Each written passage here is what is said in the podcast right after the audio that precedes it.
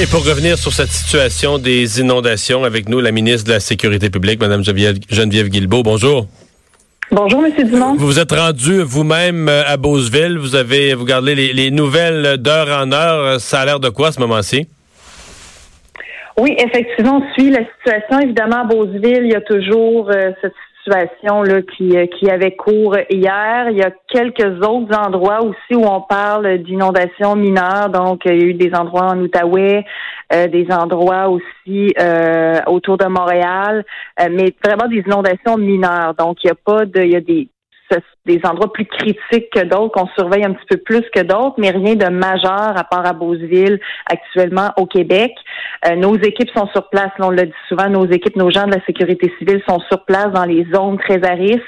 Euh, et sinon, euh, nos équipes sont bien sûr en surveillance permanente des crues des eaux partout au Québec à partir de nos centres nationaux de coordination gouvernementale. Donc, et c'est vraiment ce message de sécurité, moi, que je veux passer aux gens. Donc, les gens qui sont dans des endroits à risque, des, endroits déjà inondés de façon mineure ou qui risquent de l'être dans les prochains jours, soyez extrêmement prudents. Soyez en mode prévention si vous pouvez faire des travaux, prendre des mesures préventives, des sacs de sable ou autres faites-le. Évidemment, n'hésitez jamais à évacuer vos résidences. Ne prenez pas de risques inutiles. Soyez prudents, soyez vigilants. Faites appel à vos autorités locales. Et s'il y a des besoins où que ce soit, nous sommes en soutien permanent à toutes les municipalités du Québec actuellement. Hmm. Euh, je vois passer quand même des, espèces d'appels à l'aide du, maire de Beauceville, Monsieur Veilleux, qui dit euh, on est découragé, on est tanné, on a hâte d'avoir de, l'aide concrète. Euh, vous êtes en contact avec lui? Est-ce que les les élus là-bas se sentent euh, dépourvus? Oui, bon, on est en contact oui, permanent avec euh, la municipalité de Beauceville. J'y étais hier, comme vous avez euh, sans doute vu, euh, et j'y ai croisé des gens justement de notre équipe de sécurité civile qui étaient là depuis la veille et qui sont toujours et qui sont toujours en disponibilité là, pour aider la municipalité de Beauceville. C'est sûr que c'est une situation qui est très critique là-bas. Là. C'est l'endroit qui est le plus critique au Québec actuellement. c'est pas drôle ce qu'on a vu hier. Là, on, tout le centre-ville était inondé pratiquement. Donc, je comprends, Monsieur le maire, d'être un peu exaspéré, mais il faut, il faut, euh, comment dire, tenir bon. Je sais que c'est pas évident. On est là pour vous aider. On est là pour euh, fournir le matériel, les ressources nécessaires aux besoins. Nous serons là aussi, bien sûr, dans la phase de rétablissement.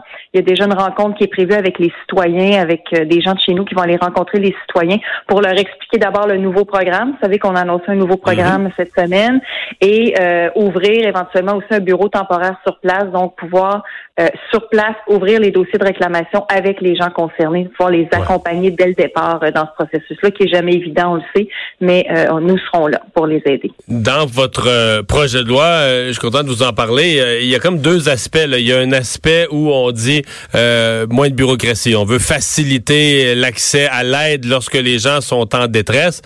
Il y a un autre aspect, votre projet de loi, c'est que on veut plus payer de façon perpétuelle les gens qui sont dans des zones tellement inondables, qui sont, euh, comme on dit, abonnés là, à, ces, ces indemnités. Euh, vous voulez mettre un cran d'arrêt à ça, relocaliser les gens, ça c'est une, une grosse affaire, hein? Oui, c'est une grosse affaire. Comme vous dites, c'est une question qui est délicate. Euh, mais c'est une question, je pense, qu'il faut se poser en 2019 dans une optique de développement durable, dans une optique aussi de responsabilisation citoyenne. Parce que euh, il y a des gens qui se font inonder là, très régulièrement, année après année, et euh, ça finit par coûter cher, tout ça, et ça finit aussi par être pesant pour cette personne-là qui pourrait vouloir sortir de façon très légitime de cette situation-là. Donc, ce qu'on a prévu dans le programme, c'est une mesure qui est à ces inondations successives. Donc, une personne qui se fait inonder régulièrement, va euh, recevoir chaque année donc un montant euh, d'aide financière et ces montants-là vont être comptabilisés à partir du moment de l'entrée en vigueur du programme, qui est cette année. Donc vous allez garder un cumulatif, vous allez garder un cumulatif des aides reçues. Oui, à partir de cette année, c'est important de le préciser. Les années passées ne comptent pas. On parle de, la mise en, vigueur du programme. Donc, on va cumuler les aides financières et à partir du moment où ce total-là atteint soit 50% de la valeur du coût neuf de la résidence de la personne ou un maximum de 100 000 et là, on va dire à la personne, écoutez, vous avez deux choix. Soit on vous donne un dernier chèque et vous restez dans votre maison en zone inondable et ensuite de ça, vous assumez les conséquences, c'est-à-dire qu'on ne paiera plus pour vos, euh, vos dommages, ou nous vous offrons un montant qui peut aller jusqu'à 200 000 dollars pour la maison pour euh, démolir votre maison et déménager ailleurs ou déménager votre maison. Si on est capable de déménager la maison. Exactement. Mais on l'accompagne dans un processus qui vise à sortir de cette zone inondable.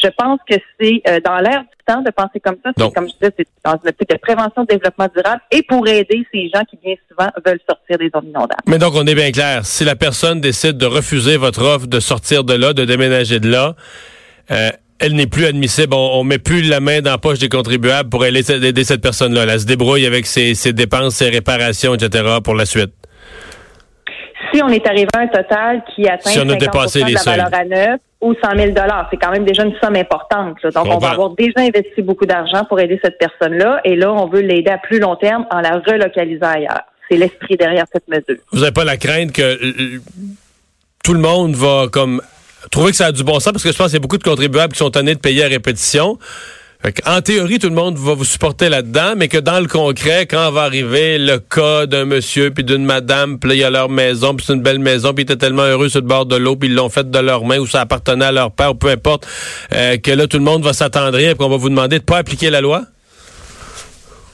Il y aura sans doute des cas, oui, plus délicats. La question générale, on l'a dit d'emblée, c'est une question qui est délicate. On parle de la résidence des gens. Comme vous dites, il y en a qui habitent là depuis très longtemps. Quand ils sont construits, il n'était pas question d'inondation. Puis aujourd'hui, la situation est bien différente. on en est conscient.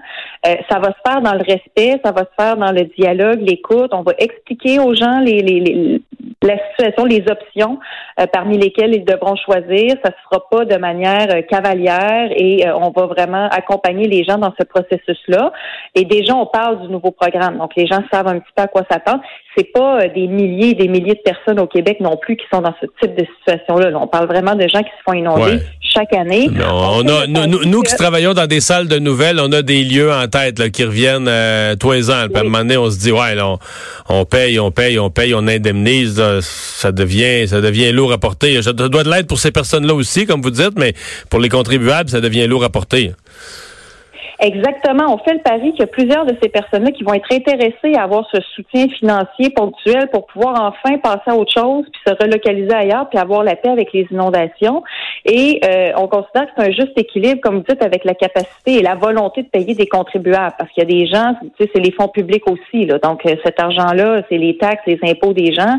Il faut avoir une certaine responsabilité dans la façon de les administrer. Donc on pense que c'est un bel équilibre. Comme je dis, ça va se faire très respectueusement. Euh, il va y avoir un dialogue. Il y a des gens, des experts de mon ministère qui vont expliquer aux gens comme il se doit la situation, les options parmi lesquelles ils peuvent choisir. Et euh, tout ça va se faire, euh, on le souhaite, dans la plus grande cordialité et pour le bien-être à long terme du plus grand nombre. Geneviève Guilbeault, merci de nous avoir parlé. Au revoir. Merci à vous. La ministre de la Sécurité euh, publique.